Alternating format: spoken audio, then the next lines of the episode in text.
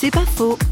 La maladie, c'est souvent le corps qui parle très fort. Nadège Lebas en a fait l'expérience suite à une grande déception amoureuse. J'avais vraiment l'idée de faire ma vie avec cette personne et j'avais mis toutes mes cartes en fait dans ce panier-là. Et euh, il y a vraiment tout qui s'est effondré quand je me suis rendu compte qu'il m'aimait plus, qu'il me voyait plus, que j'étais plus la personne qu'il aimait. Au final, j'ai dû le quitter.